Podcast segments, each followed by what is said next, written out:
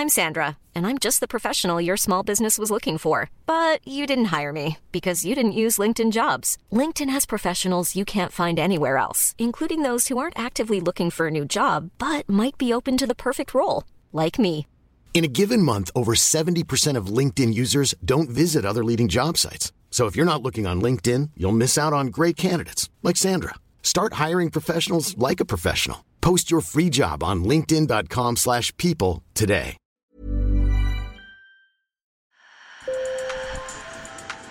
Bonjour. Hello. Hola. Marhaba bikoum. Sur le fil, Le podcast d'actu de l'AFP. des nouvelles choisies pour vous sur notre fil info. Aujourd'hui, le vélo est en pleine ascension en France. En 2022, le vélo taf, la pratique du vélo pour aller travailler, a augmenté de 15% et plus d'un ménage sur deux en est équipé d'au moins un. Mais ces chiffres cachent une grande disparité entre ville et campagne. Depuis 2019, le nombre de cyclistes en zone rurale a certes augmenté, mais 80% des trajets s'effectuent encore en voiture.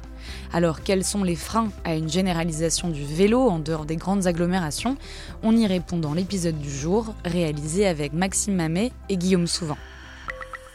Sur le fil. Bon alors je vérifie les pneus tous les matins pour être sûr de ne pas être embêté sur la route. Je prends mon vêtement de pluie au cas où. Cécilia Rousselot-Denis vit à Montlouis-sur-Loire, une commune rurale de 11 000 habitants. Elle enfile son casque, s'équipe de son gilet réfléchissant et enfourche son vélo. La voici partie pour 13 km. Direction Tours, dans l'Indre-et-Loire. Là ça fait euh, deux ans et demi euh, oui, que je fais tous les jours. Ça devient une drogue. Je peux plus prendre la voiture le matin, c'est ça me pile des boutons. Je suis énervée quand j'arrive au travail avec tous les, tous les embouteillages, les gens de mauvaise humeur. Là, je suis tranquille. Je vois les gens plutôt souriants à vélo, et ça c'est plutôt sympa. Comme un quart des cyclistes, elle s'y est mise depuis l'épidémie de Covid. Mais il est encore difficile d'abandonner complètement la voiture. Je pense que là, je, suis, je pourrais être prête à le faire. C'est juste que j'ai peur, quoi. C'est, on a tous des, des habitudes à prendre et puis des peurs à, enlever. Bon, bah celle-là, c'est que je me dis toujours, ah bah oui, mais si, j'en avais besoin. Donc, euh, à mon avis, je pense qu'il n'y a rien qui m'empêche réellement de, lâcher ma voiture. S'il faut dépasser d'éventuelles peurs et changer ses habitudes, la question des infrastructures est également primordiale, selon cette autre vélo-taffeuse, Isabelle Maston, une orthophoniste à Blois. Il y a un projet de piste cyclable le, rond- le long de la route départementale qui là changerait les choses parce que même si elle est plus éclairée, il y a quand même les phares des voitures qui éclairent et je pense que là, ça sera plus facile de prendre son vélo euh, euh, toute l'année pour moi et plus sécurisant pour la plupart des gens qui, surtout des femmes, qui ont peur de rouler toute seule dans la forêt. À défaut d'une piste cyclable éclairée et sécurisée, Isabelle Maston ne prend donc son vélo qu'une partie de l'année. Mon vélo, moi je le prends euh, à peu près de mars à octobre quand la lumière le permet, parce que c'est vrai que j'ai quand même toute cette traversée en forêt, j'ai à peu près 20 minutes en forêt. Sur cette partie-là, ça va encore, mais sur le chemin blanc, là, euh, c'est quand même un peu scabreux, et donc je ne peux pas prendre mon vélo euh, l'hiver parce que il fait trop nuit, je pars trop tôt et je rentre trop tard. La sécurité est le principal frein à une généralisation du vélo en zone rurale. Olivier Schneider est le président de la Fédération des usagers de la bicyclette. Il milite notamment pour un aménagement de pistes cyclables séparées des véhicules motorisés et quand ça n'est pas possible, une limitation de la vitesse des voitures. Alors que le vélo est peut-être euh, le seul moyen de transport euh, durable qui soit à la fois accessible au niveau prix, à la fois facile à mettre en place rapidement, là où on sait que des transports en commun, c'est, ça dépend des, euh, du nombre d'habitants, ça met des années, ça coûte des millions d'euros.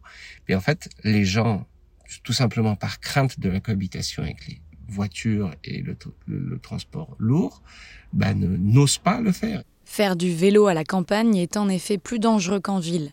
En 2022, 245 cyclistes sont décédés sur les routes de France métropolitaine. La majorité d'entre eux a péri hors agglomération. Je vous donne un autre chiffre significatif. La hausse des décès en zone rurale est de 44% depuis 2019, alors que la pratique cycliste n'y a augmenté que de 18%.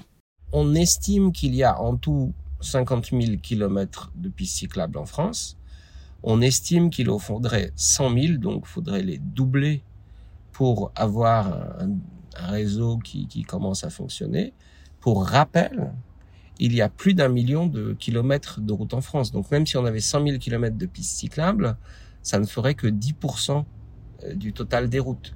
Et donc, ce qui va être essentiel, c'est de choisir les, les bons 10%, parce qu'on ne pourra pas économiquement rapidement euh, doubler le million de kilomètres de route d'un million de kilomètres de pistes cyclables. Doubler le nombre de pistes cyclables existants, c'est justement l'objectif du plan vélo et marche présenté par la Première ministre Elisabeth Borne en mai dernier.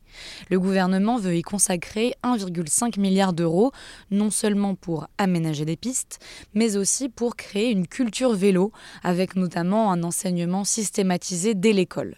Pour Olivier Schneider, les entreprises ont aussi un rôle à jouer. Les employeurs font partie de ce qu'on appelle les prescripteurs de mobilité, Ils euh, peuvent avoir un très grand rôle dans le fait d'inciter de, prendre le transport en commun parce qu'ils vont rembourser 50 euh, ou 75% du transport en commun. Et évidemment, euh, sur le vélo, c'est pareil, créer des conditions de stationnement sur le lieu de travail, se, se faire les, les porte-paroles des cyclistes pour demander à la collectivité de prolonger la piste cyclable jusqu'au lieu de travail, ce qui est souvent ça manque, mais également mettre en place euh, des flottes ou des remboursements euh, divers et variés. Euh, tout ça, ce sont des leviers dont peuvent se servir les employeurs pour euh, faire en sorte qu'un maximum de leurs salariés viennent à vélo. Ils auraient raison de le faire. Car selon lui, les entreprises y gagneraient. Selon un rapport qu'il a coécrit en 2017 avec des experts de la mobilité douce, les salariés cyclistes présentent 15% d'arrêt maladie de moins